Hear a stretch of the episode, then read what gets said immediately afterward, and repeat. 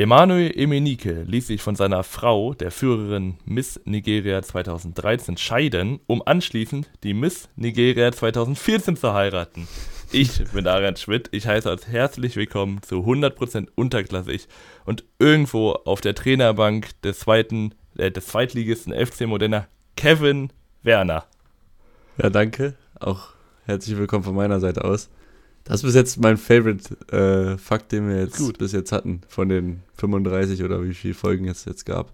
Ja, und er passt auch zeitlich wieder rein, weil heute geht es wieder nur um Pokale, um Wettbewerbe und alles weitere, weil zweite Liga war ja nicht. Wir wollen heute ein bisschen über den DFB-Pokal reden, aber ich habe es ja gerade schon angesprochen, ich habe herausgefunden, du hast einen Zweitnamen. Kevin. Das hast du ja nicht erst seit, seit gestern rausgefunden. Ja, das Doch. ist richtig. Äh, Dann erzähl mir doch nicht. Du Doch, wusstest das doch vorher. Nein. Wie hast du es rausgefunden? Ähm, es gibt ja die, die schöne App Fußball.de und ich bin ja sehr interessiert an deinem Werdegang. Und da habe ich geguckt, wie, wie hat denn Mike gespielt? Und dann habe ich da gesehen, Mike, Bindestrich Kevin Werner. Also Ähm. da musst du uns jetzt abholen. Ist das, Ähm, ist das ein Doppelname? Ist das ein Zweitname? zu meiner äh, Verteidigung muss ich sagen, der Bindestrich ist ein Fehler. Hm. Das ist wirklich falsch. Ich werde ohne Bindestrich geschrieben, aber äh, Kevin ist, äh, ist mein Zweitname, ist richtig. Meine Eltern dach, waren clever früher, die dachten, wir nehmen einen kurzen Namen, den man leicht schreiben kann. Deshalb heiße ich Mike. Muss Mhm. mich in, im englischsprachigen Ausland jedes Mal erklären, ja, warum ich nicht, also ich werde mit AI geschrieben und nicht IKE. ja. Und äh, ja, Kevin, das hatten die damals einfach nicht auf dem Schirm. Aber ich trage den Namen mit Stolz. Ja, ist auch gut so. Aber als ich, also ich meine, ich habe ja keinen Zweitnamen. Ähm, aber ich finde immer Zweitnamen ganz, ganz witzig. Weil irgendwie verändert sich dann das Bild einer Person dann doch ein bisschen. Hat Also, sich mein Bild jetzt verändert? ja, ein bisschen. Ja, positiv? Äh, Das, lass- das überlasse ich dir. Ja, okay. Ja, kann, kann ich mir denken. Ähm, ja, du hast aber auch Also. richtig angesprochen, ich habe ja einen äh, Job bekommen in der Serie B jetzt bei Mhm. FC Modena auf der Trainerbank, auf der virtuellen Trainerbank. Äh, muss ich sagen, wir sind jetzt ja kurz vor der Winterpause, ich glaube 14 Spiele sind gespielt. Halten uns ganz gut im Mittelfeld. Das ist das Ziel und es läuft ganz gut. Und ähm, ich habe gesehen, du hast direkt erstmal umgestellt. Du Ja, genau, ich von- habe am ja. Anfang äh, die ähm, ein 4-2-3-1 wollte ich spielen und halt äh, tiefstehend. Habe Mhm. aber relativ schnell gemerkt, dass äh, Verteidigen bei FIFA eine Katastrophe ist. Ja, einfach diesen, die machen so komische Bewegungen, da kommst du einfach irgendwie nicht ran an den Ball und dann kriegst du halt immer vier Gegentore pro Spiel. ja. Äh, hab dann relativ schnell auch umgestellt auf eine Viererkette mit äh, zwei Defensiven und zwei, also zwei defensiven Sechsern und dann nochmal zwei Zehner offensiv und eine Mhm. Doppelspitze. Und halt das Deckungsverhalten ein bisschen aggressiver eingestellt. Und das klappt, das klappt erstaunlich gut. Also damit Ja. fahre ich jetzt ganz gut. Man, man muss ja sagen, du hattest ja jetzt länger keine, keine Möglichkeit, FIFA zu spielen und hast dann, wie, wie, wie nennt man das? Kein Frustkauf, aber so ein, also so einen schnellen Kauf. Also Nee, muss ich, nee, nee, nee, das, das, das war kein schneller Kauf. Ich habe mir die PS5 jetzt geholt. Ich habe, ähm, ich habe ein paar Tage gewartet, auf jeden Fall so zehn Tage oder sowas, habe ich schon überlegt. Dann war die Lust immer noch da und ja, hab's dann gekauft, gebraucht, beziehungsweise auf Ebay, aber er hat die Konsole nie benutzt. Für Mhm. einen ganz guten Preis, würde ich sagen. Und damit bin ich jetzt zufrieden. Ich habe im Moment sowieso relativ viel Zeit, weil mein Studium ja noch nicht losgeht. Und außer Fußballtraining ist noch nicht viel passiert. Ja, bei mir ist tatsächlich ein bisschen was passiert. Wir hatten Pokalspiels am Wochenende am Sonntag und wir hatten, ich bin ja in der Kreisklasse, wir hatten einen Kreisligisten zu Gast, den wir schon gut an die Wand gespielt haben. Ich, äh, ich war noch auf der Bank, weil ich hatte nur ein Training mitgemacht und dann da direkt ins Spiel zu gehen, das habe ich meinem Trainer nicht zugemutet und mir selber auch nicht. Ähm, dann haben wir wohlverdient das 1 zu 0 gemacht. Nach einer wunderschönen Flanke hat unser, unser Goalgetter da den Kopf reingehalten. Und dann ja, musste es so kommen, wie es kommen musste. Wir sind zu defensiv geworden. Dann hatten wir einen Entlastungskonter, den wir schlecht ausspielen. Vier Leute bleiben vorne stehen, weil es halt auch nur Kreisklasse ist. Und äh, dann musste ein Sonntagsschuss her vom Gegner, der dann auch eingeschlagen ist. 19. plus 3, 1-1. Und Verlängerung gibt es ja bei uns noch nicht. Äh, deswegen ging es direkt ins Elfmeterschießen. Ich habe meinen Trainer leider nicht gefragt, ob ich ins Tor kann, weil ich würde schon sagen, ich bin ein guter Elver, Elver-Killer. ich, äh, ich kann die, kann die Spieler lesen. Ähm, beim letzten Elverschießen hatte ich, glaube ich, drei geholt, fünfmal in der richtigen Ecke. Also. Ja, das ist stark. Das ist, das ist nicht schlecht. Also haben wir später auch noch drin jemanden, der, der sowas von, sich von mir abgeguckt hat, aber ähm, ja, wir, wir mussten uns geschlagen geben wegen einem verschossenen Elver. Unser Torwart hat leider keinen gehalten.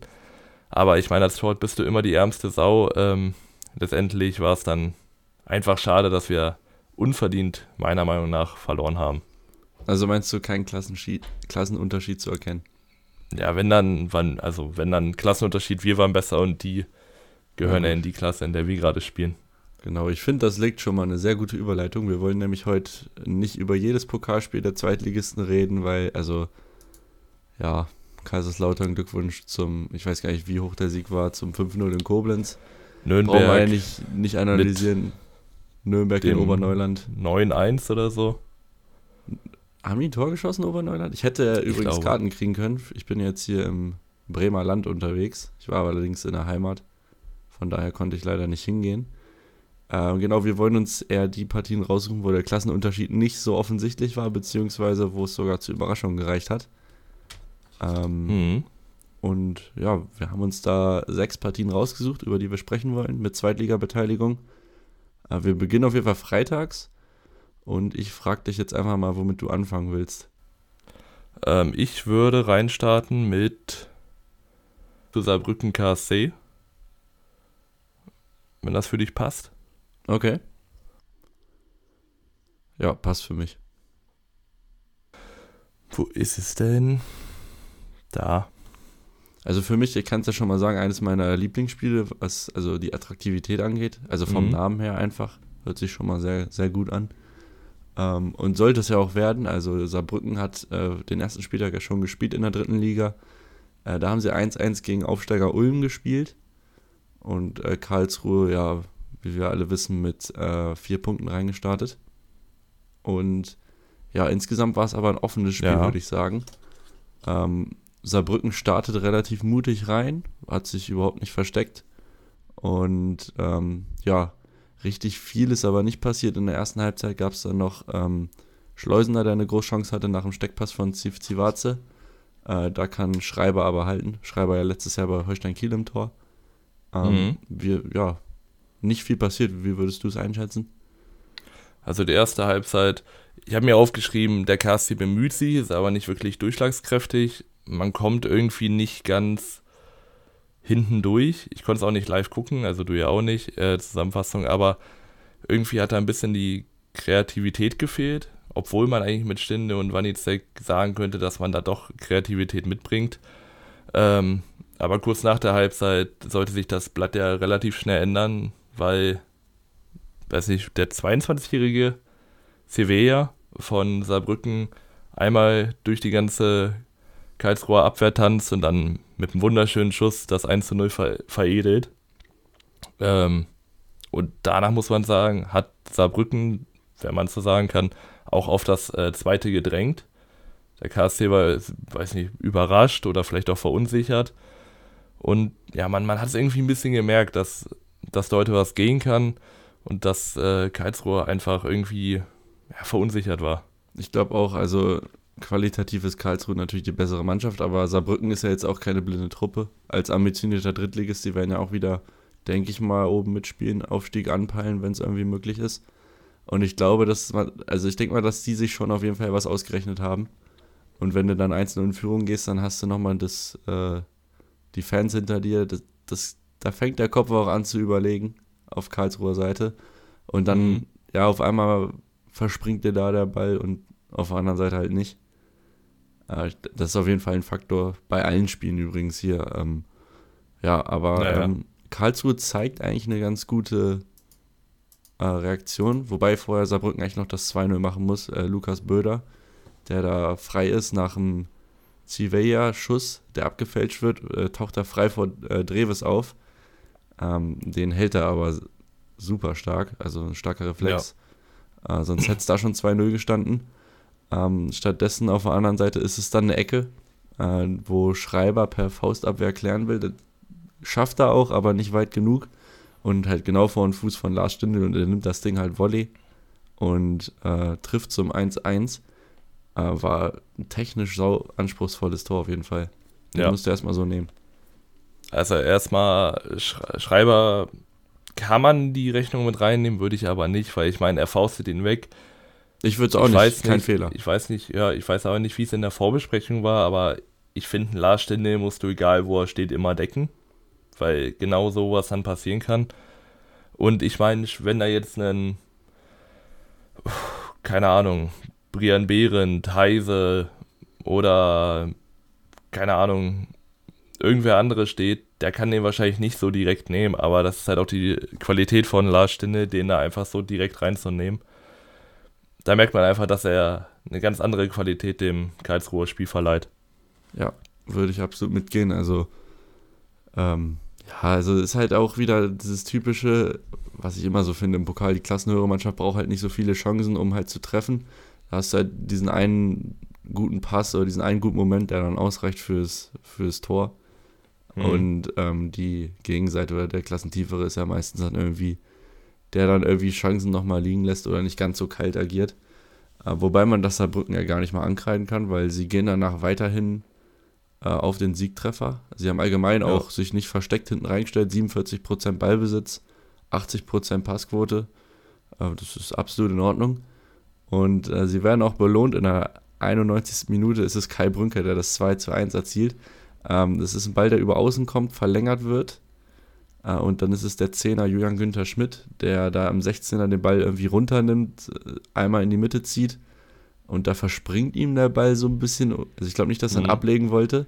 Aber Kai Brünker, ja, haut dann dazwischen aus fünf Metern und trifft dann aus kurzer Distanz zum Siegtreffer. Und der ist auch nicht unverdient, würde ich sagen.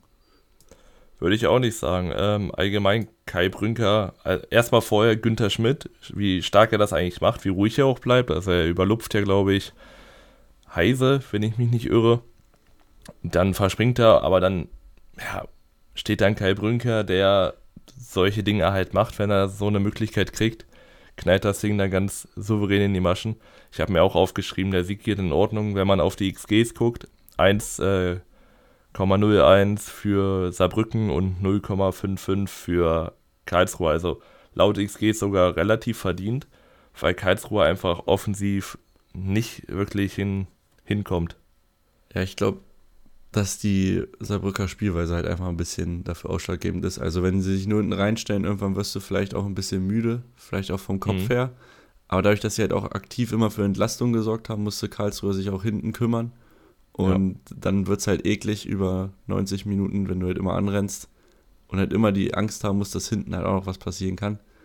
Ähm, ja, letztendlich war es dann zu wenig für KSC. Die spielen jetzt am, oh, ich weiß gar nicht, ob sie Sonntag oder Freitag spielen oder was weiß ich. Wurde die zweite Runde nicht spielen- schon auf, ausgelost? Äh, nee, noch nicht. Ist mir nicht bekannt. Jedenfalls, äh, Karlsruhe spielt jetzt am Freitag ähm, auswärts in Wiesbaden. Auch ein unangenehmes Spiel, würde ich mal sagen. Ja, Wo sie aber als Favorit reingehen. würde ich auch sagen. Könnte mir aber auch eine ähnliche Spielweise wie jetzt gegen Saarbrücken vorstellen. Also, dass äh, wie in Wiesbaden ähnlich agiert wie Saarbrücken, weil sie ja auch relativ defensiv hinten stehen, aber dann auch mit gut gesetzten Kontern oder auch mal ein paar Staffetten schnell nach vorne kommen können. Und ich glaube, das könnte, ich habe es mir angeguckt, im Schnitt 30 Jahre auf der Karlsruher, ähm, auf dem Karlsruher Feld oder im Karlsruher Trikot.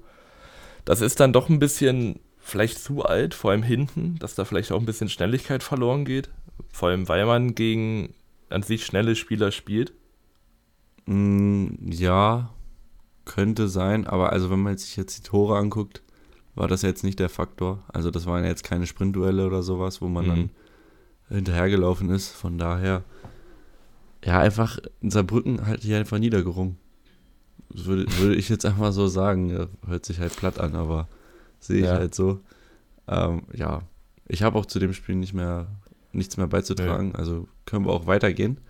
Äh, Ja. Haben wir noch zwei zur Auswahl? Ähm, such dir wieder eins aus, bitte.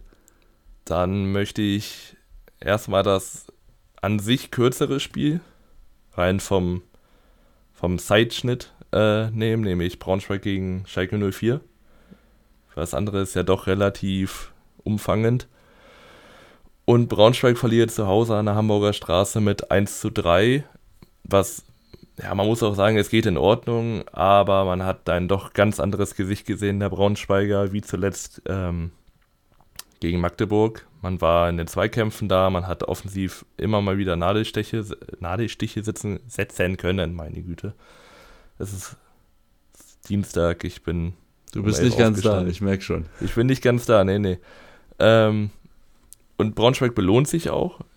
Man kommt relativ gut rein. Also, ich glaube, ein Kopfball von Kaufmann war es am Anfang. Äh, Krause. Ich dachte auch, es wäre Kaufmann, aber ich habe nochmal in der Zusammenfassung geguckt, äh, Krause setzt den Kopfball, den Müller dann hält. Ja. Genau. Und ähm, dann hat man ein bisschen Mithilfe. Einmal vom Baumgartel, der einen Anscheißerball auf Müller spielt, anders kann man es nicht sagen. Es ist halt wirklich ein, ein Kackpass. Und da würde ich vielleicht ein bisschen Müller auch anschreiben, weil er kommt halt raus, bleibt dann stehen. Also entweder er kommt komplett raus, nimmt vielleicht sogar in die Hand und irgendwie einen, in, äh, einen indirekten Freistoß in Kauf oder er bleibt halt drin. Aber jetzt steht er wieder in der toten Zone. Ball kommt dann mit ein bisschen Glück zu Uja und Uja hat halt Qualität, überlupft der Müller sehr stark. Steht 1 zu 0. Ja, ich würde sagen, ich würde würd sagen, ähm, er hat das gemacht, was Lute nicht gemacht hat letzte Woche gegen, gegen Schalke. Er hat, den, er hat den Spieler leben lassen sozusagen. Und sich damit auch selber leben lassen und keine rote Karte in Kauf genommen, wenn er den halt fault. Ähm, ja, ich finde, der Fehler ist für mich bei Baumgartel ganz klar, den darf er so halt nicht ja. spielen. Ähm, ja, dann ist es wieder dieses typische, wenn wir mal einzeln in Führung gehen, dann hören wir auf, Fußball zu spielen. Also wir haben mhm. wieder eine gute Anfangsviertelstunde gemacht, gehabt eigentlich. Und dann ist es wieder eine Standardsituation, eigentlich unnötig. Schalke hatte bis dahin eigentlich keine Torchance. Äh, Standard aus dem Halbfeld, der an den zweiten Pfosten kommt. Und Karaman ist da schneller als Krause, glaube ich. Ähm, ja. Uja verlängert den auch noch unglücklich an den zweiten Pfosten und der Karaman schiebt ihn dann ein zum 1-1. Zu dem Zeitpunkt würde ich sagen, ist es noch ja, schmeichelhaft vielleicht, weil es gerade die erste Aktion nach vorne war. Äh, und ja. dann gab es ja so 20 Minuten Leerlauf, würde ich es nennen, wo nicht viel genau, zusammenlief ähm, nochmal zum, ja, nochmal zum Freistoß. In der Zusammenfassung wurde gesagt, dass, also ich glaube, Kaminski hätte im Abseits gestanden, greift aber nicht ganz ein. Das ist jetzt immer viel Rumgerederei, aber ich finde, er greift ein, weil er Uja im Zweikampf doch bedrängt. Also, weiß nicht, ich kann mich da an ja. an das BVB-Spiel erinnern. Gegen Augsburg war es, glaube ich, wo sie schnell umschalten und Süle ist nur in der Nähe des Balls, lässt ihn aber durch. Und ähm, irgendwie war es dann auch abseits, weil er halt eingreift. Und ähnlich hätte ich es jetzt bei Kaminski gesehen. Aber es ist auch wieder, da das ist, glaube ich, zu klein alles. Da bin ich, also das ist sehr kleinlich, finde ich auch. Und dann muss man überlegen, ohne Videobeweis, dann habe ich lieber, dass so ein Tor zählt und dann zählt's und nicht mhm. diese Unterbrechung, die hätte acht Minuten gedauert dann bestimmt. Äh, also ganz ehrlich, finde ich okay, dass das Tor zählt. Ähm, und ja, Schalke schafft es dann noch, das Spiel zu drehen vor der Pause. Ähm, und zwar ist die gesamte Hintermannschaft in dem Moment ein bisschen zu weit weg. Und es ist äh, Cedric Brunner, der einen Doppelpass spielt mit Drexler und dann quasi durch die, also auf die Grundlinie durchbricht und dann Pass in den Rückraum der Abwehr spielt, da ist dann Paul Seguin, der da ja, viel zu frei ist, viel zu viel Zeit, er kann den Ball annehmen und ja, humorlos unter die Latte. Äh, keine Chance also, für Hoffmann da was zu machen. Ja, er, er, steht, im, er steht im 16er mit einem Radius von 5 Metern komplett ungedeckt. Ähm, ich glaube, Nicolau ist herausgerückt, hat Seguin frei laufen lassen. Wenn Nicolau bei Seguin bleibt, holt Donko, glaube ich, Brunner noch auf die letzten Meter ein. Aber ja, das ist wieder einfach irgendwie schwache, ja, ne, ein schwaches Abwehrverhalten, weil so frei kannst du jemanden nicht, nicht sein lassen. Nicht nee. in deinem eigenen Strafraum. Nee, das ja, geht halt zu einfach auch vorher der Doppelpass. Ja. Das ist relativ viel Abstand da zum Gegner immer. Ist klar, sagt sich so einfach dran zu sein, aber Gut, dafür sind wir auch Zweitligist und sollten sowas auch hinbekommen. Tun wir offensichtlich aber nicht. Ähm, Und damit geht es dann mit 1 zu 2 in die Pause und eigentlich weiß keiner, warum so richtig. Also Schalke fand ich jetzt nicht so Blass. überzeugend. Also relativ blass. Äh, ja, blass trifft es ganz gut. Und die zweite Halbzeit ist eigentlich ähnlich. Also es gibt dann äh, eine Chance von Lassme, der eingewechselt wurde, glaube ich. Wurde Mhm. eingewechselt. Ja. Ähm, wo Hoffmann gut hält. Äh, und dann noch äh, eine Aktion, wo ähm, auch eine flache Flanke in den Braunschweiger Strafraum geschlagen wird, wo Karaman ja quasi eine Schuhgröße fehlt, um es 1 zu 3 zu schießen. Ähm, kommt er halt nicht ran. Und ja, dann ist es ja wie dieses Pokalfight-Ding, was, also Eintracht versucht danach natürlich über Emotionen zu kommen und über Kampf. Ja. Wirklich was Produktives nach vorne passiert, aber auch einfach wieder nicht. Nee. Muss man halt so ehrlich sein, da haben wir jetzt wirklich Schalke nicht in Bedrängnis gebracht. Nee, vor allem, weil man halt hinten jemanden, wie, obwohl er einen schlechten Pass gespielt hat, Baumgart, der hat, weiß nicht wie viele, also jetzt nur, wie ist das dann, aus dem Eye-Test, weiß nicht wie viele Luftzweikämpfe der gewonnen hat. Der hat ja wirklich Ujan einen sehr guten Gegenspieler gehabt. Aber da dann mit langen Bällen zu kommen, das ist dann, das ist dann doch das einfachste Mittel, um Angriff schnell wieder abzufangen. Ist halt wieder die, Limi die Limitiertheit unseres Angriffsspiels. Ähm, die einzige Aktion, die mir noch einfällt, ist in der 89. Minute Multhaupt, der einen Steckpass auf Philipp spielt, der dann, ja, da ist Müller aber gut da, reagiert schnell und kann ihn ja dann abwehren, bevor er wirklich richtig gefährlich wird. Ähm, ja, und dann ist es halt wieder ähm, die Cleverness am Ende, die gewinnt. Also ähm, langer Ball von Schalke, wo Griesbeck den Gegner festhält, äh, kriegt dafür die gelb-rote Karte. Ja, ob man gelb zeigen muss, bin ich mir nicht sicher. Ich finde es aber Ja. auch okay, den zu geben, kann man machen. Genau. Und dann 90 plus 4 ist es Danny Latzer, der äh, einen Ball aufgelegt bekommt von Sebastian Polter und ähm, ja, aufs Tor schießt und Hoffmann ist noch dran, kann ihn aber nicht halten, würde ich ihm keine Mitschuld geben. Nö, das war Und- einfach aus, weiß nicht, sieben Meter mit sehr viel Druck geschossen. Braunschweig musste aufmachen, dass dann sowas passiert. Schalke hat die Qualität, um sowas auszuspielen. Letztendlich einfach ein sehr einfacher, aber guter Spielzug. Hinten raus kriegt dann Tempelmann auch noch rot. Was für mich sogar noch ein bisschen härter ist als das Griesbeck-Foul, weil da war wirklich kaum dran. Aber da geht es Ähm, um die, die Situation, also Multhauptwasser, Mhm. glaube ich, war auf der Linie schon eigentlich durch, auf der Grundlinie. Da hätte, hätte er halt eine Chance kreieren können. Von daher Ja. finde ich okay, gelb zu geben. Ist ja gelb-rot gewesen. Ja. Und wurde, glaube ich, erst auf Elfer entschieden, aber war nicht im Strafraum, deswegen ähm, doch nur Freistoß. Äh, genau, also Ja. ja, letztendlich die clevere Mannschaft gewinnt das Spiel. Also Statistiken 12 zu 5 Schüsse für Eintracht, aber halt auch wieder nur 5 aufs Tor. Schalke hatte 4 aufs Tor. Da war halt, muss man halt gucken, was ist gefährlich, was nicht. Hm. Ähm, ja, also erstmal zu Schalke würde ich erstmal sagen, es ist, war wieder kein überzeugender Sieg. Ich weiß jetzt, was gemeint war mit dem 3 zu 0 gegen Ja. Kaiserslautern, wo viele unzufrieden waren. Äh, dass da noch Luft nach oben ist, sollte eben klar sein. Sie haben jetzt die Pflichtaufgabe erfüllt. Und naja, zweite Runde Ja, war schon eingeplant, würde ich sagen. Und jetzt erstmal, also mit zwei Siegen aus drei Spielen zum Saisonstart stehst du erstmal okay da. Und jetzt nächste Woche gibt es ja die erneute Chance gegen uns wieder. Ähm, da gehen sie natürlich auch wieder als Favorit rein. Auf jeden Fall. Und ich glaube, ein Overjan kommt wieder zurück. Heißt, da verändern sich dann nochmal die Standards, die, ich glaube, Segun hat ja geschlagen, auch nicht so schlecht kamen, aber ich glaube, Overjan funktioniert dann doch ein bisschen besser mit Terodde. Den muss man aber auch ehrlich sagen, wir gut im Griff hatten. Wenig von ihm gesehen. Vielleicht hat man sich auch ein bisschen zu sehr auf Terodde fokussiert. Aber ja, ist schon mal gar nicht schlecht, wenn man den, den Topscorer der zweiten Liga im, Griff behält. Muss man jetzt aber vielleicht am Sonntag schaffen, das dann doch bei ein paar mehr zu tun. Ähm, ja, ich habe aber nicht das beste Gefühl. Ich auch nicht. Also ich denke, wir sind uns einig, wenn ich sage, es war kämpferisch und einstellungstechnisch auf jeden Fall ein Schritt nach vorne.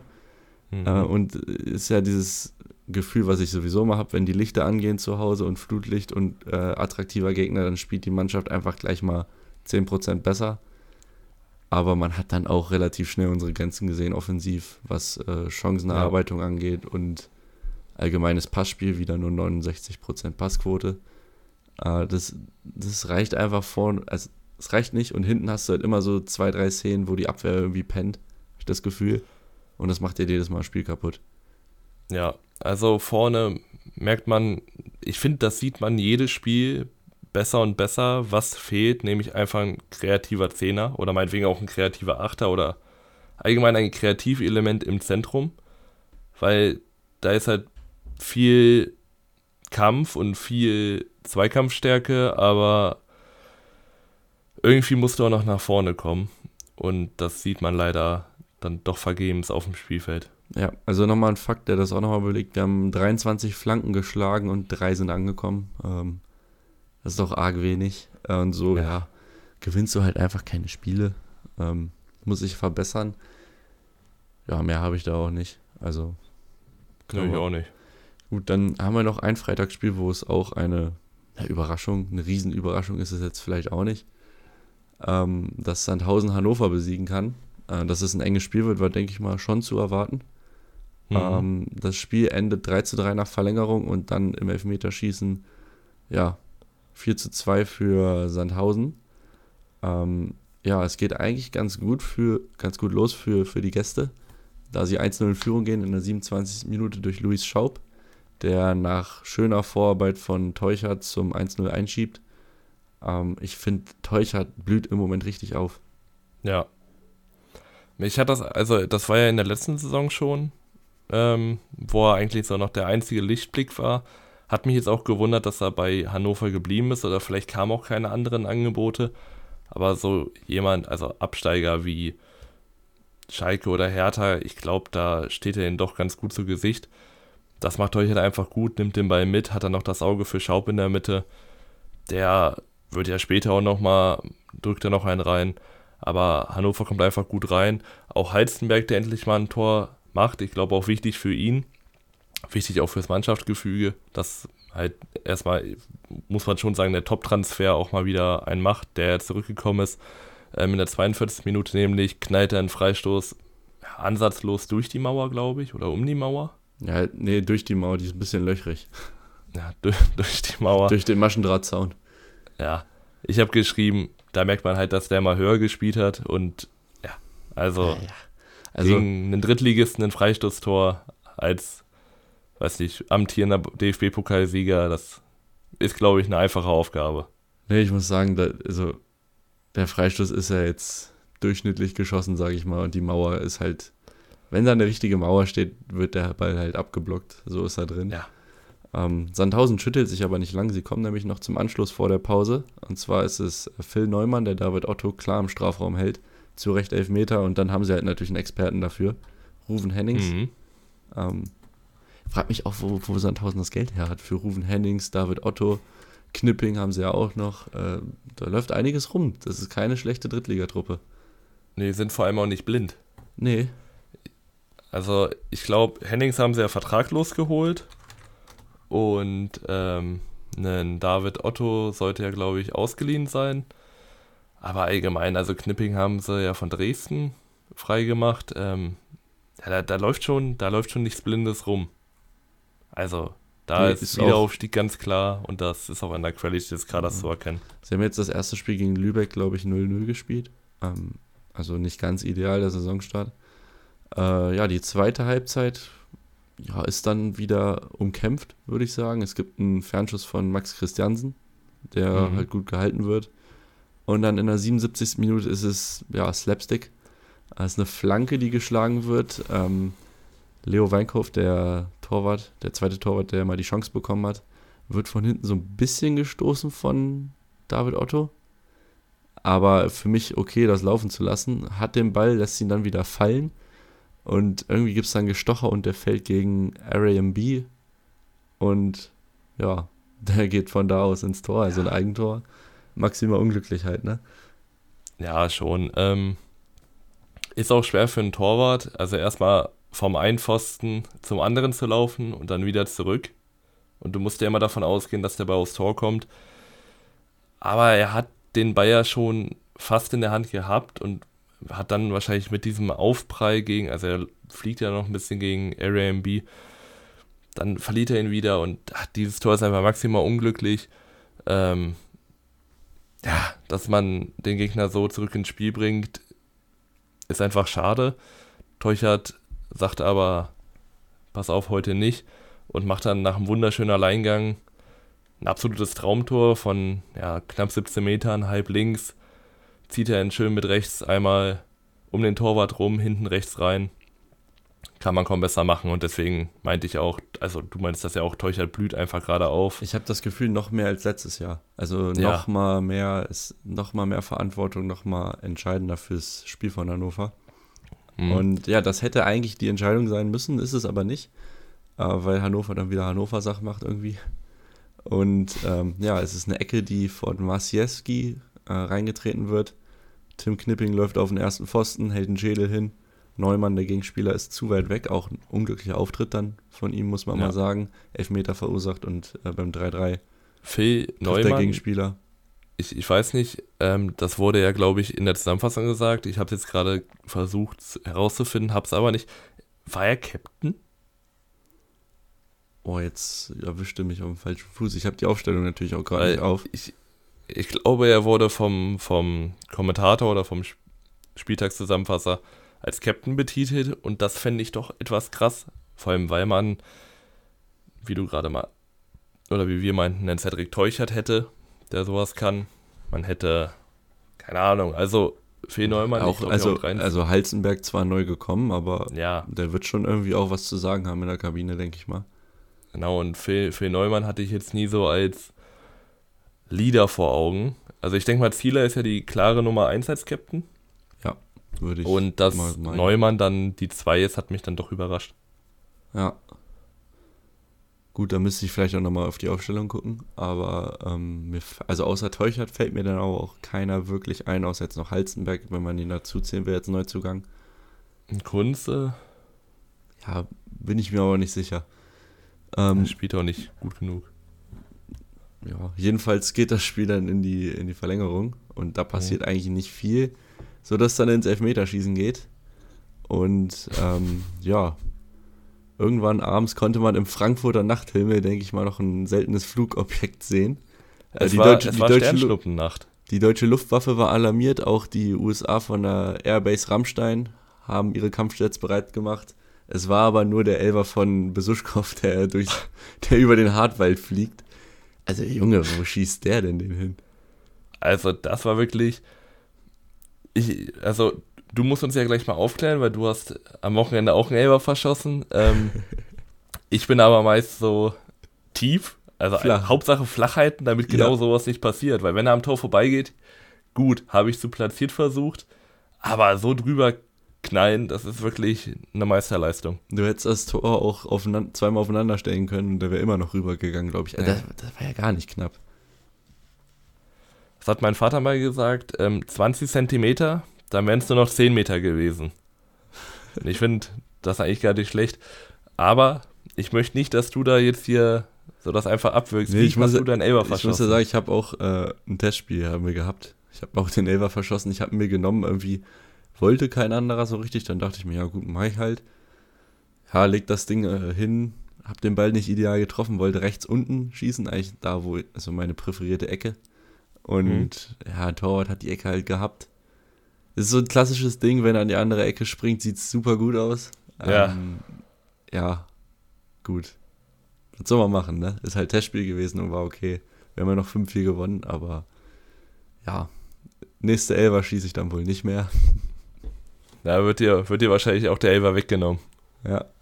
Außer wir kommen mal ins Elfmeterschießen irgendwann, dann nehme ich mir trotzdem wieder ein. Also ich melde mich dann zumindest. Mhm. Ähm, Sage ich jetzt zumindest. Kommt auch ein bisschen aufs Spiel drauf an. Ähm, ja, stimmt.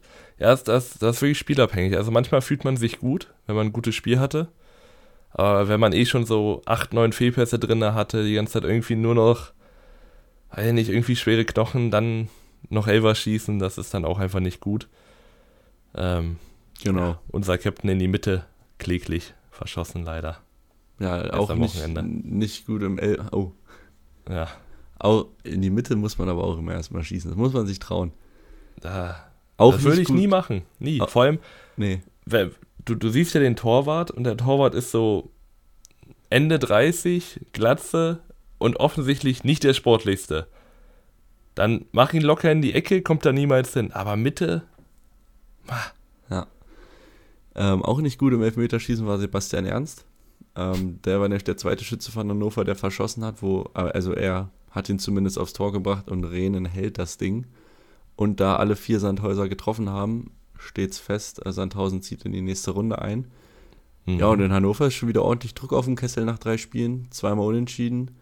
Davon ähm, einmal relativ schmeichelhaft gegen Elversberg, 2-0 in Nürnberg verspielt, jetzt Pokal aus. Hat man sich auch anders vorgestellt. Ja, vor allem, weil man irgendwie immer nur an sich selber scheitert. Also kann man jetzt sagen, was man möchte, aber ich glaube, Sandhausen wäre an dem Tag schlagbar gewesen. Aber man holt es halt zurück durch einen Elfmeter, den man verursacht. Und dann aber auch durch Unkonzentriertheiten. Also ich habe ich hab mir aufgeschrieben, Hannover scheitert einfach oft an sich selber. Das hat auch, glaube ich, viel mit Kopf zu tun. In also das, man merkt richtig, dass sie nervös werden. Man hat es im Derby gemerkt, dass da irgendwie immer was gearbeitet hat. Gegen Nürnberg hat man es gemerkt. Und Derby, ich glaube echt, aber, wenn man, jetzt gehst du aber weit zurück. Ja, aber wenn man, das, das ist ja wirklich, das zieht sich durch die letzte Saison auch durch. Bei engen, engen Spielen oder so, da hat man immer das Gefühl, dass Hannover das noch verspielt.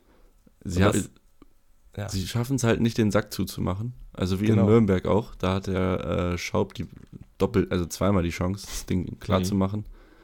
Ähm, und das schaffen sie halt nicht. Und jetzt bist du halt im Pokal raus und jetzt auswärts nach Rostock, die gut drauf sind momentan. Es gibt leichtere Sachen. Es gibt leichtere Sachen. Ähm, wenn du nichts mehr hast. Nee, da bin ich fertig. Genau, und jetzt haben wir eigentlich knapp die Mitte erreicht, weil wir haben noch drei Spiele. Und ähm, erstmal natürlich Werbung in eigener Sache. Wenn euch dieser Podcast hier gefällt, lasst gerne eine Bewertung hier auf Spotify da. Schreibt uns gerne irgendwelche Themenwünsche, Anregungen, Beleidigungen auf Instagram 100% unterklassig, Prozent ausgeschrieben oder auf Twitter 100 unterklassig. Falls es euch gefällt, dann ähm, lasst es uns wissen.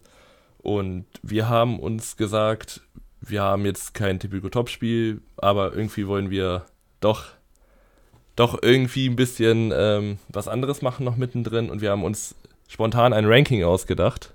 Und zwar ein Ranking über den schönsten Pokal. Ja, es geht dabei nicht ums Prestige oder so, es geht einfach nur darum, welche Trophäe wir am schönsten finden. Also wir hatten wirklich lange überlegt, welches Ranking wir machen und ja, letztendlich spontan haben wir uns jetzt das überlegt, als kleinen mhm. Einschub. Und Aber ich passt. Ich präsentiere einfach mal meine Nummer 3. Mhm. Und ich bin mit dem Premier League Pokal gegangen. Ähm, den Pokal aus folgendem Grund, also wir gehen ja nicht mhm. ums Prestige, für mich Ähnlichkeit mit der Champions League, mit der Trophäe, aber noch den netten Bonus, dass du links und rechts beim Henkel die also zwei Löwen hast und ähm, oben noch eine Krone auf dem Pokal. Sieht, finde ich, sehr schön aus, auch mit den Bändern an der Seite, die darunter hängen. Für mich mhm. ein verdienter Platz 3. Ja, ich finde Bänder nicht so schön. Ich finde, das rated den immer so ein bisschen ins Kindliche rein. Ich finde, so ein Pokal muss, muss zwei Sachen haben, groß und schwer. ich weiß schon, welcher dann bei dir drin ist. Und ähm, deswegen bin ich auf der 3 mit dem DFB-Pokal gegangen, weil der DFB-Pokal ist halt wunderschön. Er ist Gold, er hat so einen schönen Smaragd-mäßig in der Mitte, er sieht einfach sehr gut aus. Kann ich dir nicht widersprechen. Ja. Ah. Dann ähm, willst du deine Nummer 2 nehmen? Ja, meine 2 ist, ähm, da habe ich lange überlegt, welche ich auf der 1 habe, welche auf der 2. Ähm, mhm. Ja, der WM-Pokal auf der 2. Ist ein absolut Stich. legendärer Pokal, prestigemäßig natürlich auf, auf der 1, ganz klar. Gibt keinen wichtigeren Pokal. Auch, also da wird ja auch darauf geachtet, dass den nur Leute anfassen, den auch wirklich gewonnen haben. Oder halt FIFA-Präsident mhm. darf ihn noch anfassen. Und ich glaube, Staatsführer, Staatsoberhaupt. Ja. Ähm, ich glaube, Ang Angi, Angie, Angie Merkel hatte ihn auch genau. mal in der Hand kurz. Ja, ähm, wird ja also, und es wird auch nur, ähm, ja. Also nur bei der, beim Finale, glaube ich, rausgeholt und halt nicht verliehen und das ist nicht, weil der alte Pokal, der ist ja mal weggekommen. Mhm. Äh, da gibt es auch äh, Dokus auf YouTube zu, kann man sich mal angucken, wenn man Lust hat. Aber für mich absolut geiler Pokal, sieht richtig schön aus. Verdiente zwei. Ja, also bei mir sticht es ja auch. Macht auch, ich glaube, das ist ein Pokal, der macht auch Spaß, erstmal hochzuheben. Ja, und off- offensichtlich. Äh, das macht auch unfassbar Spaß, den zu küssen. Wenn du den so anguckst, weißt du, ja, die Kugel oben. das, ja genau, diese Kugel. Der, einfach, der, ich glaube, der ist auch massiv schwer. Nee, der ist gar nicht so schwer. Der wiegt, der, Kleines. ist, der wiegt 6 Komplett Kilo oder sowas. Ja. Der ist gar nicht so schwer. Also es gibt Ja, für einen. Pokal. Der Ja, ist ja also nur, wie, wie groß ist der? Der ist ja nur so 30 50 Zentimeter, groß. 50, 40, irgendwie sowas. Also der ähm, schwerste Pokal oder der größte. Mach erstmal deine Rank dein Ranking. Ich will dir nichts vorwegnehmen, falls du was drin hast. Achso, ja gut. Ich habe auf der Nummer 1, ähm, wie, wie gerade schon angesprochen, Hast groß die und schwer muss er Hast du sein. die zwei? Ja, Eins. WM-Pokal habe ich Achso, doch auch. auch. Auch, okay. Ja, ja. Ähm, ich habe die Papa John's Trophy. Was? ich habe Nein, das ist irgend so, ein- äh, so ein ausgedachter Witzpokal ähm, aus England. Ich habe natürlich den Pokal von den Copa Libertadores. Ja, da habe ich Genau, mir schon fast gedacht, als du mit Größe und Gewicht ankamst. Genau, weil der, wenn ein Pokal groß und schwer ist, dann ist das der. Komplett, ich glaube, Holzverkleidung unten, Ja. locker mal, weiß ich, einen Meter lang gefühlt. Und dann oben so ein relativ dünner Pokal, aber das Ding sieht einfach gigantisch aus. Und wenn du das hochhältst, fühlst du dich dann, glaube ich, auch Ist ein wie Workout. König der Welt. Campeon del Mundo. Oh, hat er gelernt. Ja? Ähm, nee, ich habe auch überlegt, ob ich ihn mit reinnehme. Aber mir hat das Design nicht ganz so zugesagt. Hm? Ähm, beziehungsweise ja, gibt schönere Pokale, finde ich. Aber von der Größe her muss der natürlich rein. Äh, auch von der Wichtigkeit. Und meine Eins ist äh, der DFB-Pokal. Für mich ist auch ein Pokal automatisch besser, wenn er Gold ist. Also Ja. Ich bin kein Fan von Silber. Das Silber sieht billig Nee. aus irgendwie. Und äh, für mich der DFB-Pokal ist wunderschön. Einfach ist auch schön symmetrisch da mit diesen, also diese Mhm. Spieler da, dann diesen Smaragd in der Mitte, dann die, ähm, was ist das, die, diese Steine da oben halt. Ja, Kristalle, Diamanten, keine Ahnung. Ja, Rotdiamanten, Glas. das wäre sehr teuer. ähm, und du kannst schön draus trinken, wenn du willst. Das Ja. also bitte Bier und kein, kein Energy. Ja. Ähm, ja, für mich meiner Nummer eins.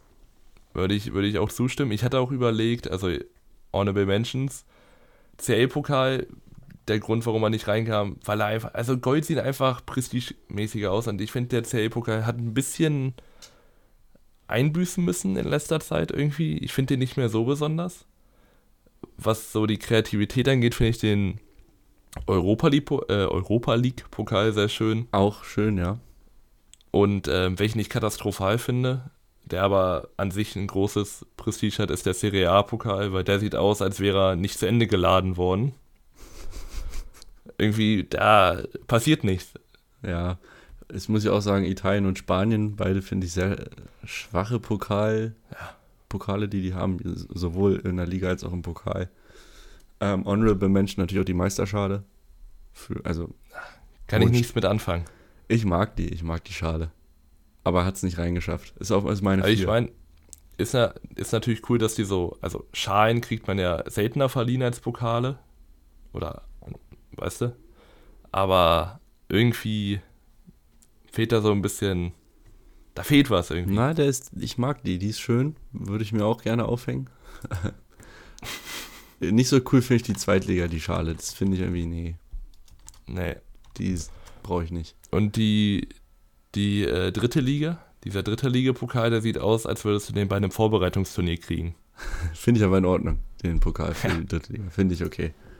So, äh, Das wenn war ihr- allgemein, also Wenn, Klar, könnt ja, könnt ja, das ist cool, eine gute man- Abstimmung. Das kannst du, ähm, kannst als Abstimmung unten reinnehmen. Welcher Pokal ist der schönste? ja, denke ich mir ein paar aus, das ist gut.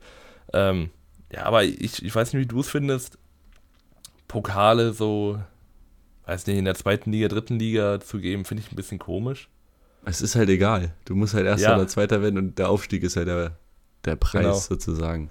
So schön, dass ihr die Schale habt, aber weiß nicht, so auf dem Bus durch, keine Ahnung, Elversberg fahren, das interessiert halt auch keinen. Mit diesem Das ist auch eine kleine. Bustour. Transporter. Nee, äh, ich meine die Strecke an sich, Elversberg ist nicht Also. so groß. Ja, also, Ja. ja. bist du in 10 Minuten durch. Ja, genau, das, ja, wahrscheinlich. Hast du auch Freifahrt. Ich weiß nicht, ob hier Elversberg-Fans zuhören, ich weiß es nicht. Ähm, Das, gut. das mein, Jetzt, meinst du wahrscheinlich, gegen die, die, die Wiesbaden-Fans, ne? jetzt geht hier gerade der Feueralarm los, glaube ich. Oder irgendwas piept, ich weiß nicht was. Ist wieder weg. Die Elversberger. Ja, wir gehen jetzt auch weiter ins nächste Spiel, dass wir mal Mhm. weiterkommen. Und das war am Samstag Mittag der ja, glorreiche HSV auswärts bei Rot-Weiß Essen. Und sie haben sich schwer getan, um es mal so zu formulieren. Ähm, Ja. Sie haben das Spiel gemacht mit 64% Ballbesitz. Ähm, auch mehr Schüsse und mehr Chancen kreiert als äh, die Gastgeber. Aber ähm, auch ein bisschen Dusel gehabt, das muss man schon sagen. Hätte ich auch gesagt, man tut sich auch lange schwer, irgendwie erstmal ins Spiel reinzukommen. Man presst Essen hoch an, was dann in der 38. Minute auch mal Früchte trägt. Jatta, der allgemein mit einem sehr guten Spiel, ähm, ich weiß gar nicht, wen er presst, holt sich da aber den Ball, Äh, zieht Rios direkt aufs Alonso. Tor. Alonso. Alles klar. Also Alonso verliert den Ball gegen Jatta, zieht aufs kurze Eck. Schwer zu halten für Golds, der, glaube ich, sein Vater ist Legende beim HSV. Ja, wurde in der Oder- Zusammenfassung was erwähnt, habe ich vergessen. Ich auch. Hält aber nicht lange die Führung, weil Müsel mit dem Freistoß eigentlich das 1-1 direkt hinterherlegt, schießt ihn durch die Mauer. Der Kommentator wollte Matteo Rahm mit reinnehmen. Nee. Ich nehme da eher Guillermo Ramos mit rein, weil der verabschiedet sich einfach aus der Mauer. Weiß nicht, wo der noch hin musste, ob er einen Termin hatte, aber das macht man nicht. Nee, ähm, ähnliches Ding wie bei Hannover, das 2-0. Ähm, Ja. steht die Mauer richtig, wird der Ball abgeblockt und fertig. Ähm, mal so eine Frage allgemein, weil Matteo Rapp im Tor stand als äh, zweiter Keeper, der den Pokal ran darf. Warum Mhm. ist er zum HSV gegangen? Also das war nicht sein Plan, als zweiter Torwart zu enden, weil der hatte vor zwei Jahren eine richtig gute Saison bei Lautern, seine Breakout-Season. Und jetzt versauert er auf einer Bank irgendwo. Auch hat er sich, also verstehe ich nicht ganz, warum er da ist. Vielleicht wurden ihm andere Sachen versprochen. Also Ja, ich meine, Wie viel Man kannst du konnte ja auch versprechen, wenn nicht du davon- Fernandes hast? man konnte ja auch nicht davon ausgehen, dass Lautern so gut spielt. Jetzt Nee. die letzte Saison. Und da, wenn das, wenn der HSV halt ruft, dann kann man sich das schon überlegen, aber Aber es hätte auch andere Optionen noch gegeben, oder? Wo du halt auch Ja, mit mehr Aussicht auf Spielzeit hättest ja. hingehen können. So zum Beispiel, warum, warum spielt ein Dreves bei KSC und nicht Raab? Zum Beispiel. Oder, ähm, weiß nicht, Holstein Kiel oder sowas. Hätte er ja auch vielleicht Möglichkeiten gehabt, hinzugehen und dann Stammkeeper in der zweiten Liga zu sein. Naja. Naja, weiß man jetzt nicht. Ich finde auch, Matteo Rapp ist ja noch relativ jung. Ich glaube, 24 ungefähr. Könnte hinkommen. Und wenn man in so einem Alter zu, zum HSV wechselt, dann und offensichtlich auch das Potenzial zu einer Nummer 1 hätte, finde ich, weil Matteo Rapp ist ein sehr guter Torwart. Ähm, da muss man, aber, also ich meine, Heuer Fernandes ist auch nicht alt, ich glaube, ist 28. Da wirst du noch ein bisschen hintersitzen, wenn Ja. er nicht. Das hätte man sich nicht aber vorher eigentlich schon denken können, irgendwie. Finde Ja, ja. ich zumindest. Habe ich mich so gefragt vorhin, als ich das äh, Spiel nochmal angeguckt habe. Ähm, genau, dann ist es allerdings Hamburg, die ähm, der, ja, vor der Halbzeit noch zu einer Chance kommen. Äh, Glatzel per Kopf nach äh, Dompe-Flanke. Ja, ist natürlich Pech, dass er nicht reingeht. Und ähm, zweite Halbzeit geht es dann weiter mit dem Fehlerfestival von RWE. Ähm, es ist Bastians, der einen Pass bekommt von Golz im Aufbau und ja, dann zu langsam reagiert, sich nicht dreht, dann ist der Ball, verspringt ihm und Jatta ist dazwischen, schnappt sich den Ball und schiebt ihn halt ein ins so gut wie leere Tor. 2 zu 1 und ja, hält nicht lange, kann man sagen. Ähm, Nee. Dumbuya ist es, der, das, der den Ausgleich erzielt, ist er neu gekommen dieses Jahr. Ähm, es ist Andreas Wiegel, der auf Außen freigespielt wird, ähm, der dann ja eine Flanke oder ein Flachpass ist es, auf Dumbuya bringt, der aus 10 Metern dann einschiebt zum Ausgleich. wo man sich dann auch wieder fragen muss, wo die Verteidigung bleibt. Also erstmal, du liegst 2-1 vorne und läufst den Konter. Ja, Und dann sind, ich glaube, zwei Essener im Strafraum und drei äh, HSV-Verteidiger. Und ich muss wieder nennen, Ramos verteidigt alles, aber kein Mann oder kein Passweg. Also er Mhm. steht da so ein bisschen im, im Nirgendwo. Und das wird nachher auch noch in Statistiken sichtbar, weil Ramos hat nur 33% seiner Zweikämpfe gewonnen am Boden. Mhm. Das ist als Verteidiger semi-optimal. Ungünstig. Das ist, ja. Ja. Es ist halt zu einfach. Ja, würde ich auch sagen. Ähm, der HSV geht dann wieder in Führung. Ähm, durch Robert Glatzel das ist eine Ecke, die geklärt wird. Dompe ähm, ja, will den bei Volley nehmen. Der wird dann irgendwie abgeblockt von Bastians, meine ich. Und Mhm. kommt halt vor die Füße von Robert Glatzel. Äh, ist ein Abstaubertor letztendlich. Auch hier das dritte Tor. Auch wieder, ich würde nicht sagen, es ein Fehler war, aber also rausgespielte Tore sehen auch anders aus. Ja. Ähm, da hat man auch wieder Glück gehabt. Danach hatte äh, Jatta noch eine Chance, wo er die Latte trifft. Und in der 83. Minute gleicht Essen dann zum dritten Mal aus. Es ist äh, Brumme, der von Wiesbaden gekommen ist, ähm, der ja zum 3-3 trifft. Ist eine Ecke auf dem kurzen Pfosten, die geschlagen wird. Und für mich ist wieder Ramos, der zu weit weg ist. Ja. Er zieht sich ein bisschen durch. Zieht, zieht sich allgemein durch. Ähm, aber Essen, muss man auch sagen, schnelle Ecke ausgeführt, nicht lange gefackelt.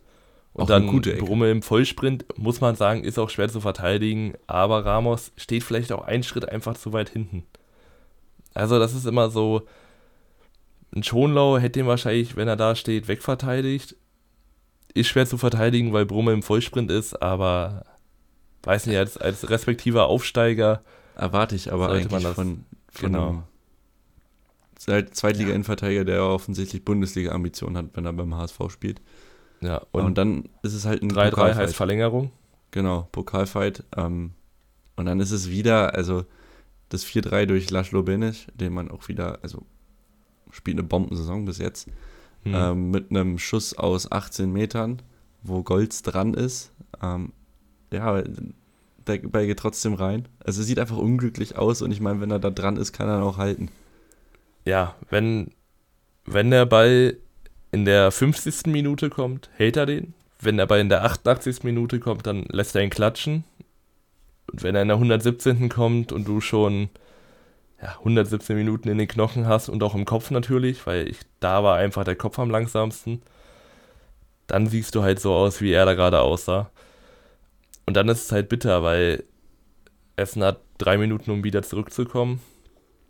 Diesmal ist es dann doch zu wenig Zeit, keine Kraft mehr da und der HSV kommt mit viel Dusel in die zweite Runde.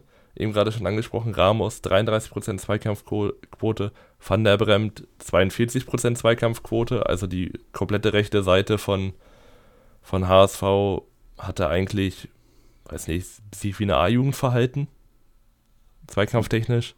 Das ist zu wenig, vor allem gegen einen, in Anführungszeichen, leichteren Gegner. Ja, muss man ja sagen, der Klassenunterschied ist halt in dem Sinne nicht, nicht ersichtlich geworden, weil Essen das auch, fand ich, clever gemacht hat. Also irgendwann, wenn das hier länger dauert, das Spiel, und du merkst, es ist eng, dann kannst du irgendwann auch, finde ich, immer den Klassenhöheren so ein bisschen auf dein Niveau runterholen. Und wenn Mhm. du das schaffst, bist du eigentlich immer im Vorteil, weil du von Anfang an diese Kampfmentalität hast, die halt ein HSV oder jetzt, im, wenn wir zu Saarbrücken wieder gehen wollen, KSC halt weniger auf dem Platz hat meistens. Ja. Ähm, von daher können sie eigentlich stolz auf sich sein, haben ein gutes Spiel gemacht. Und ähm, ja, werden sich, denke ich mal, in der dritten Liga auch irgendwie etablieren. Hoffe ich zumindest mal. Mhm. Ähm, und HSV würde ich sagen, die Abwehr ist ein Problem. Also sie haben jetzt gegen Schalke drei Dinger geschluckt, gegen ähm, Karlsruhe letzte Woche zwei und jetzt wieder drei Gegentore. Ähm, und sie haben allgemein, also das ist halt zu viel. Und vorne hat man halt Glück gehabt, dass der Gegner halt immer ein paar Schnitzer drin hatte, die man ausnutzen konnte. Da Mhm. muss man sich aber, finde ich, auch wieder steigern. Vor allem jetzt, wenn man gegen Hertha spielt als nächstes. Ja. Ich meine, man hat ja auch eine relativ lange Ausfallliste. Also ein Ludovic Reis ist verletzt, ein Ferrei ist, glaube ich, auch verletzt. Man hat ja auch mit Kran, Meffert ich glaube fehlt. sogar von Anfang an gespielt. Ja, Meffert fehlt auch. Meffert fehlt auch. Also da kommt schon ein bisschen was zusammen. Schonlau. Sowieso. Schonlau, also man muss gucken, wie sie wieder hochkommen, wenn die ganzen Spieler wieder da sind. Aber man sieht schon, in der Breite ist nicht viel da. Ja, da, Wenn also, man, da wird's, also ist immer noch gutes Zweitliganiveau, aber natürlich. ob das dem HSV halt reicht, ist die Frage. Ähm, brauchst halt sehr gutes Zweitliganiveau oder unterdurchschnittlich, Bund unterdurchschnittliches Bundesliganiveau, wenn du halt aufsteigen willst. Mhm. Ähm, ja, bleibt spannend jetzt auf jeden Fall. Bin gespannt, wie sie es gegen Hertha spielen. Ist ja ein Samstagsspiel, 2030. Und ähm, auch ein Abendspiel am Samstag. War es Samstag? Nee, es war Sonntag. Ähm, äh, es war Sonntag, ja. Ganz schlechte Überleitung hier. auch ein, ein Team aus dem, aus dem hohen Norden. Mhm. Ähm, Hansa Rostock gegen FSV Frankfurt. Sie haben sich auch schwer getan, auf jeden Fall. Sie ähm, spielen 1-1 über 120 Minuten und gewinnen dann 3 zu 0 im Elfmeterschießen. Ähm, aufgrund der Krake im Tor. Ja. Also, um es mal, ich, ich habe es auch wieder nur kurz gesehen, das Spiel. Habe die ersten 20 Minuten, glaube ich, geguckt. Und da hat man schon richtig gemerkt, dass Frankfurt hier versucht, absolut nur über den Kampf zu kommen. Man hat auch schnell gesehen, dass da, ich glaube, es gab innerhalb von zwei Minuten zwei kleinere Rudelbildungen. Also da war schon viel, viel Hass und viel Diskussion mit drin. Ähm, in der 29. Minute geht Mecklemore, nee, geht da, geht Frankfurt durch Mecklemore in Führung. Ähm, kurze Ecke, wird durchgelassen, landet bei Mecklemore. Der hat da im Strafraum zu viel Platz, knallt das Ding einfach drauf. Durch vier, fünf Beine geht das, geht dabei durch und schlägt dann halt ein. Und dann läuft eigentlich alles für FSV äh, Frankfurt. Weil man ist der, der Underdog, man kann sich jetzt hinten reinstellen und dann auf Konter lauern. Und genau das machen sie. Hansa versucht und drückt und belohnt sich dann. Man muss sagen, es ist nicht so viel passiert. Ich muss aber so sagen, also, mhm. also sie schießen ja das 1-1 in der 84. Minute durch Güler. Ähm, es ist nicht unverdient, weil ich finde, sie machen schon Druck und sind die bessere Mannschaft. Ja, natürlich. Vor allem loben möchte ich da äh, Kevin Schumacher auf Außen ähm, der da gut Alarm gemacht hat, äh, gute Flanken auch geschlagen hat, die gefährlich waren. Also Pröger hat er da einmal bedient, ähm, einmal Perea auch. Ähm, also die Seite hat mir schon gut gefallen. Ingolson hat da nochmal per Flanke bedient. Also die Chancen waren da. Und dann ist es halt in der 84. Minute eine strittiges, also ich finde sie nicht strittig. Mhm. Ähm, also McLemore, der Frankfurter Spieler, verletzt sich beim Kopfballduell im 16er aber halt nicht am Kopf, sondern kommt irgendwie falsch auf, setzt sich dann auf den Boden und Hansa spielt halt weiter, ist aber schon vorne und Perea legt den Ball dann auf Güler ab per Hacke und aus 16 Metern ist der Flachschuss dann drin. Und ich, ich mache ich mach Hansa überhaupt keinen Vorwurf, dass sie da äh, weiterspielen. In der Situation musst du das aber machen eigentlich. Hätte ich auch gesagt, vor allem weil es halt nicht, also McLemore lag da jetzt keine 20 Sekunden rum, sondern es war halt Entschuldigung. Das war halt Kopfball, Perea liegt auf und dann ist Güler da. Also das war ein Ding von 3, 4, 5 Sekunden höchstens. Dass man da nicht ins Ausspiel kann man nicht erwarten, finde ich. Nee, und vor allem auch liegst 0-1 hinten und musst halt irgendwie zusehen. Und es wurde ja auch schon, also allgemein sowas wird ja auch gerne mal ausgenutzt, dass man sich mal auf den Boden mhm. setzt und mal ein bisschen Spielfluss rausnehmen Natürlich. will. Ähm, von daher, ja, verdienter Ausgleich und das Ganze mhm. geht dann in die Verlängerung. Die ist wieder relativ ereignisarm. Und dann geht es ins Elfmeterschießen und dreimal Hansa, äh, die treffen. Und dann ist es Kolke gegen Asuak, Falai und Maxim Emmerling, der alle drei Elfer hält und damit ja, 3-0 für Hansa im Elfmeterschießen. Ja, und das waren auch, also erstmal als Torwart Elfer zu halten, schon mal eine Leistung. Und das waren auch keine Elfer, die halb hoch, sei, also so halb hoch bisschen ins Eck kamen, sondern der erste kam schon gut ins Eck, musste sich lang machen. Der zweite ging dann rechts unten, glaube ich, rein, den er stark hält.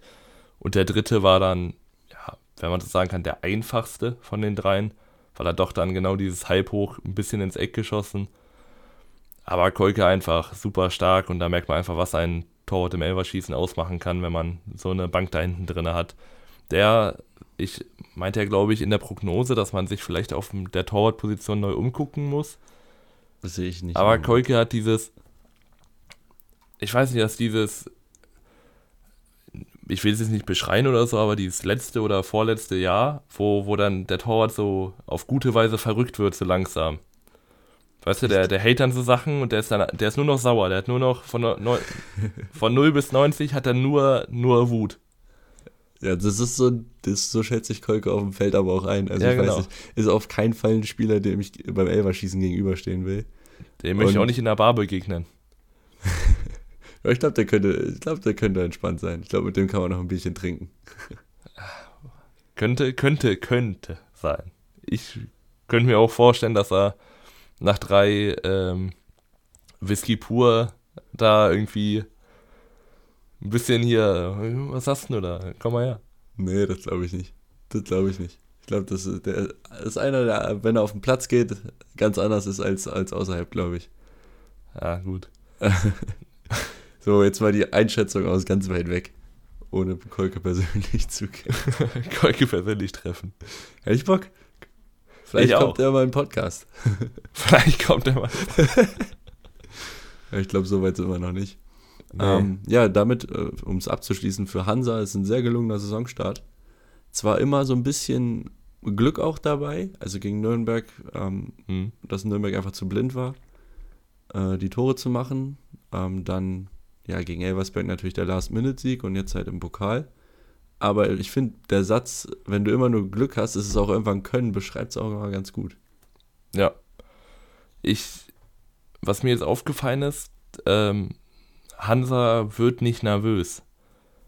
Also die können auch 2-0, wie jetzt gegen Elversberg in der 90 zurückliegen. Das ist ein bisschen wie, also ist harter Stretch, aber wie diese Real Madrid-Saison in der Champions League.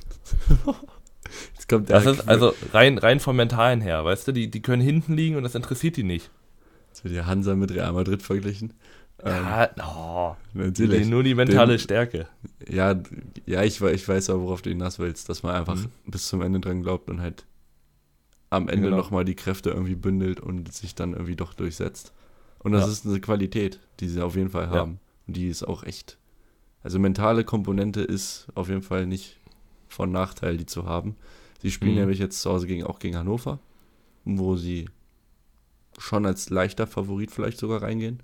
Ja, da braucht man ja nicht so viel mentale Stärke. Also als Zuschauer von Hannover vielleicht, aber Ja, auf eine Mannschaft, die jetzt die mentale Stärke noch nicht so bewiesen hat, muss man ja sagen. hm. Ähm, äh, absolut offen, wir tippen ja gleich noch. ja. Ähm, genau, dann kommen wir eigentlich auch zum letzten Spiel, Montag. Verstehe ich auch nicht, warum man wieder Montag spielen muss. Also spielt das doch am Samstag noch um 20.30 ich glaube, scheiß mal auf den- sonntags gab es auch noch Spots. Scheiß mal auf den Supercup. Braucht eh keiner. ähm, es ist VfL Osnabrück gegen den ersten FC Köln. Und es ist das erwartet enge Spiel. Also ich habe das kommen sehen. Irgendwie, dass Ja, es im- eng wird. Im drittschönsten Stadion Deutschlands. Genau. Äh, Osnabrück äh, mit 54% Ballbesitz sogar und einer Passquote von 81%. Also es unterstreicht nochmal, der VfL Osnabrück macht sich wirklich gut. Hm. Spielerisch auch. Ja, aber man muss auch sagen, hinten raus gehen dann die Kräfte flöten, weil man halt natürlich, kann man erwarten, nur noch hinterherläuft. Man zwingt Köln in, in die Verlängerung, was schon mal gar nicht schlecht ist. Man muss auch sagen, vielleicht hat man auch hier und da ein bisschen Duse gehabt. Das hatte man allgemein so ein bisschen jetzt, die ersten beiden Spiele. Weil Köln doch sehr aktiv ist. Vor allem in der ersten Halbzeit treffen, glaube ich, ähm, einmal den Pfosten und dann hält Kühn, der ja für Grill ins Tor gekommen ist, einmal ganz stark. Und in der 43. Minute ist es Benno Schmitz, der weiß nicht, was der vor dem Spiel getrunken hat. Ich möchte es auf jeden Fall immer jedes Spiel haben, weil der hat den ja mal so in den Knick gediebelt. Gar nichts zu machen. Aus, ich glaube, weil nicht 23 Metern mit rechts, ganz viel Gefühl, hinten links rein. Da hat kein Blatt zwischengepasst. Nee. Absolutes Traumtor. Habe ich auch so aufgeschrieben. Ähm, ich finde, Klar. vorher lässt sich Jamfi ein bisschen leicht verarschen auf Außen Mhm. ähm, gegen Waldschmidt. Ähm, so ein Bauerntrick. Also rechts vorbeilegen, links vorbeilaufen. Ähm, geht ein bisschen einfach, aber das Tor an sich natürlich überragend. Ähm, und zweite Halbzeit ist dann halt umkämpft. Osnabrück erspielt sich jetzt aber auch nicht die großen Chancen, kommt dann aber äh, durch Makridis zum Ausgleich. Es ist ein Elfmeter, weil Waldschmidt äh, Kunze fault, klares Foul. Ähm, Das ist die Erfahrung von Kunze. der Elfer ist drin. Ähm, ja. Und dann ist es halt, ja, wieder, es geht genauso eng weiter. Also es war halt ein Kampf dann irgendwann. Mhm. Man muss sagen, der Elber ist nicht drin, sondern Stimmt, Nachschuss. ah, stimmt, klar, der, per Nachschuss. Weil Schwebe hält gut, kommt in die Mitte und Makrides ist dann der schnellste, der da am Ball ist. Ich finde das ein bisschen unfair, muss ich sagen.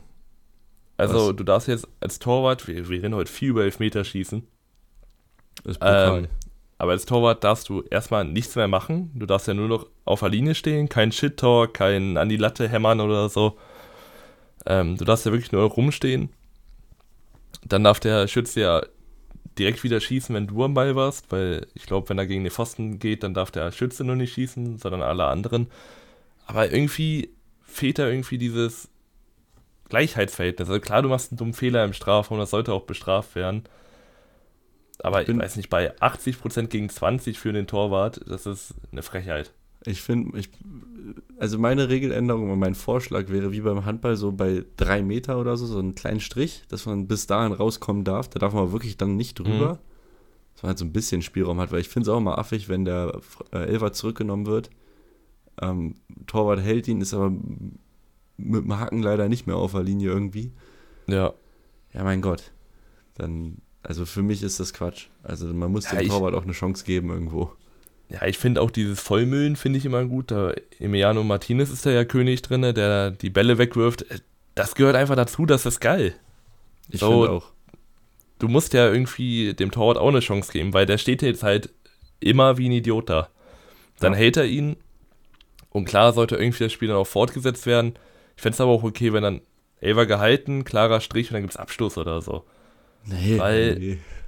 Doch, weil es ist, es ist unfair. Du hältst einen Elver und wirst dann trotzdem dafür bestraft. Ja, ich, ich Du, sehe du kennst Punkt. das Gefühl nicht, wie Nö, schlimm du, das ist. Du bist halt Torwart, ich nicht. ja, eben. Ähm, ja. Ich finde es okay. Ich finde es okay. Ich hätte gerne einen Nachschuss gehabt am Sonntag. Ja, Hatte ich aber nicht. Ähm, da kann man sich da auch als, als Schütze, kann man sich da immer noch viel Kredibilität wiederholen. Hat Makridis ja auch. Sonst wäre der Idiot gewesen, macht jetzt das 1-1, ist wieder der Held. Egal wie. Letztendlich bringt ihm das aber auch nicht viel, weil das geht in die Verlängerung und Köln macht relativ schnell den Deckel drauf. Äh, Ja. 93. ist es Paccarada, der Aidini auf Außen tunnelt, eine flache Flanke spielt auf Uth, der per Hacke treffen will. Kühn hält den aber noch. Und am zweiten Pfosten ist dann Am- Adamian frei. Ja, schiebt das Ding aus einem Meter rein. Ja. Und dann ähm, ist es äh, Chabot in der 97. Minute per Fernschuss aus 20 Metern. Auch wieder ein bisschen Glück dabei, dass der Ball halt an Innenpfosten geht. Das sind ja diese kleinen Mhm. Momente, die der Klassenhöhere meistens dann irgendwie hat, finde ich. Ja. Und dann steht es halt 3-1 und das Ding ist halt durch. Also im Endeffekt geht es für Köln schon in Ordnung, weil Köln ist die aktivere Mannschaft, macht mehr fürs Spiel und macht dann am Ende auch durch ja, zwei sehr gute rausgespielte Tore und vielleicht auch ein bisschen Glück halt den Deckel drauf. Und VfL geht halt auch so langsam jetzt, also sie spielen immer gut mit und schaffen es dann, sich aber auch nicht so richtig zu belohnen. Sie sind sehr viel hinterher, sie laufen viel, sie haben eine sehr hohe Zweikampfintensität. Aber irgendwie hat man immer das Gefühl, entweder, wenn es so in die 70., 80. Minute geht, entweder sie machen jetzt noch einen oder es dreht sich. Also ich habe so, das ist so wie, Du meinst, es, du meinst, es darf keine Spirale kommen jetzt? ja, es ist wie so ein Hit or Miss. Miss. Also entweder Ja, hau- zaubern sie noch was aus dem Hut oder sie verlieren halt. ich muss sagen, sie hatten natürlich auch ein sehr schweres Auftaktprogramm jetzt mit äh, Karlsruhe, Paderborn und Köln im Pokal. Mhm. Äh, dafür haben sie schon ganz gut was gezeigt. Ähm, sie müssen halt jetzt ins Punkten dann kommen. Jetzt nächste Woche zu Hause gegen Nürnberg ist, denke ich mal, so ein Spiel, wo was gehen könnte. Ja. Und ähm, wenn das nicht passieren sollte, dann glaube ich schon, dass irgendwann auch mal der Kopf angeht und man sich mal, äh, mal ins Grübeln kommt. Hm. Aber ich glaube, an dem Punkt sind wir noch nicht. Also meiner Ansicht Nee. nach. Von daher äh, haben sie sich wieder teuer verkauft und ich glaube, dass sie dann jetzt gegen Nürnberg vielleicht sogar schon äh, was holen werden. Wenn du nichts mehr hast, dann kommen wir jetzt ins Grübeln, weil wir sind nämlich durch und tippen jetzt. Ich muss sagen, ich habe meine Hausaufgaben schon gemacht. Ich habe nämlich schon getippt und äh, werde das jetzt vortragen. Ich Also tippe hier live. okay. Ich Ähm, versuche mal nicht abzuschreiben, weil Oder das Schlimmste immer die Abschreiber, die dann deine Sachen vorgelesen haben.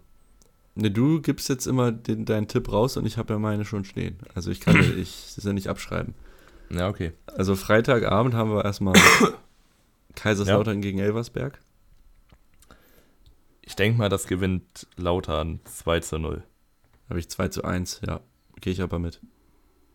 Äh, dann haben wir Wien Wiesbaden gegen den KSC. Da gehe ich mit zwei, 1 zu 2 für den KSC. 2-0 äh, Karlsruhe. Hm. Ähm, Düsseldorf gegen Paderborn.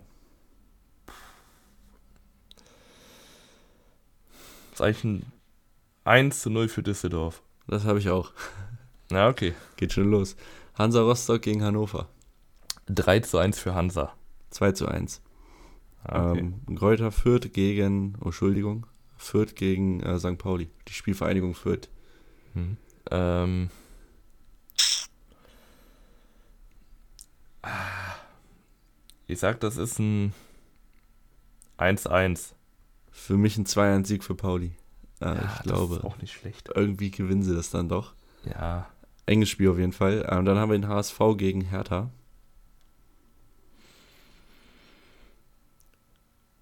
Eins zu 2 für Hertha. Ich sag Man muss 2-2. jetzt mal Risiko gehen. Ich sage 2-2. 2-2. Ich glaube, Hertha holt den ersten Punkt. Die haben jetzt Tore gemacht. Da hat man richtig gemerkt, da ist ein Knoten geplatzt danach. Richtig. Und der Knoten wird jetzt Auch in der Liga. um, um Hamburgers Schlinge gehen. So, um einfach mal in der Fassung zu bleiben. Okay. Sehr martialisch. dann haben wir Holstein Kiel gegen Magdeburg am Sonntag. Oh, Scheißspieler. Fand ich sehr schwer zu tippen. ja. Generell. Ähm. Ach Mann. Ich bin bei ah, 2-2. Nee, 2-3 für Magdeburg. Nee, ich habe bei der ersten Gedanke auch 2-2. Dann dachte ich, ich habe schon Samstagabend 2-2. Ich habe jetzt 3-2 für Kiel hier stehen. Ja, okay. Äh, Und dann haben wir Osnabrück gegen Nürnberg. Boah, das sind wirklich alles schwere Spiele. Ähm. 1-0? Okay. Ich sag ein 1-1 unentschieden. Ah, okay. Ähm, Nürnberg hat ja auch Ansätze gezeigt. Also Ja. Und jetzt 9-0 gegen Oberneuland, okay. Ähm, dann haben wir noch, ja, glorreiche Eintracht gegen Schalke 04, das Rematch. ja. Willst du den, den richtigen Tipp oder mein Fan-Tipp? Den richtigen Tipp, den Fan-Tipp kann ich mir denken. Der Fan-Tipp wäre 1 zu 3 gewesen für Schalke und mein Oh. richtiger Tipp ist 1 zu 4 für Schalke. Oh, ich, ich habe 0 zu 2. Ja, okay. Der Fan-Tipp Okay. ist äh, 1-0 Eintracht. Klare Sache. Ja. Ja, wir werden es sehen. Ähm, wenn ihr der Tipprunde noch beitreten wollt, äh, könnt ihr das tun auf Kicktip. Ähm, den Link zur Gruppe findet ihr auf Instagram, äh, um 100% unterklassig. Ähm, da könnt ihr dann gerne beitreten oder auch in den Show Notes. Mhm. Und ja, damit bleibt mir nur noch euren Teams viel Erfolg zu wünschen und euch auch. Und ähm, ja, dann hören wir uns nächste Woche wieder mit neuen Spielen und Ja. dem gewohnten Rückblick. Ähm, ich wünsche euch auch viel Erfolg beim Flagge halten. Hat Mike gut vorgemacht am Wochenende. Viel Erfolg beim äh, Schule. Schule geht bei wieder los. Also viel Erfolg in der neuen Klasse, dass ihr viele Freunde findet und viel Erfolg bei den ersten Arbeiten, die kommen, weil da braucht man immer sehr viel Motivation. Damit tschüss. Ciao.